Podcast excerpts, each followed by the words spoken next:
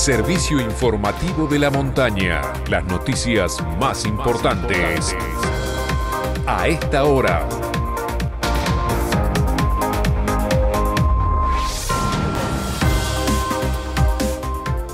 9 de la mañana y 10 minutos en todo el país, temperatura en San Martín de los Andes 11 grados 8 décimas, humedad 59%, cielo cubierto. Largas filas para cargar combustible. Luego de que anoche arribe un camión con 7.000 litros de nafta super en la estación de servicio del ACA, desde esta mañana largas filas de autos esperan para cargar combustible. Según informó el concesionario, podrían abastecer a 230 autos porque el tope máximo de carga es de 2.000 pesos. Más de 85 autos pasaron la noche cuidando su lugar en la fila. Por su parte, en la IPF de La Vega están despachando también nafta super con un tope de carga de 1.500 pesos. Comenzará a producirse en el país la vacuna Sputnik B. Argentina será el primer país de América Latina que podrá producir la vacuna rusa. Si el Instituto Gamalaya lo aprueba, iniciará la producción en masa en junio. Podrían salir de la planta alrededor de un millón de dosis mensuales. Fútbol, Juegos Olímpicos de Tokio. Esta madrugada se sortearon los grupos para el torneo de fútbol masculino y femenino de cara a los Juegos Olímpicos de Tokio, con la selección argentina como cabeza de serie.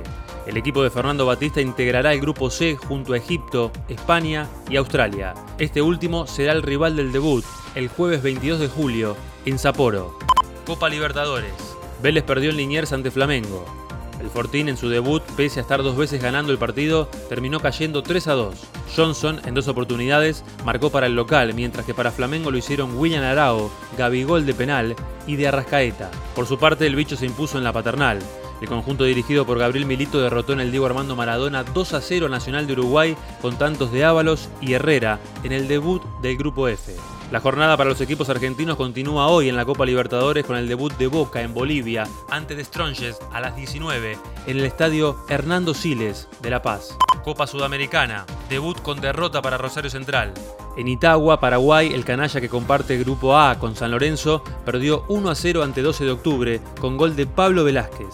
En cuanto a Newells, el conjunto que dirige el Mono Burgos no pudo en Brasil con Atlético Goyanense y empató sin goles por el grupo F.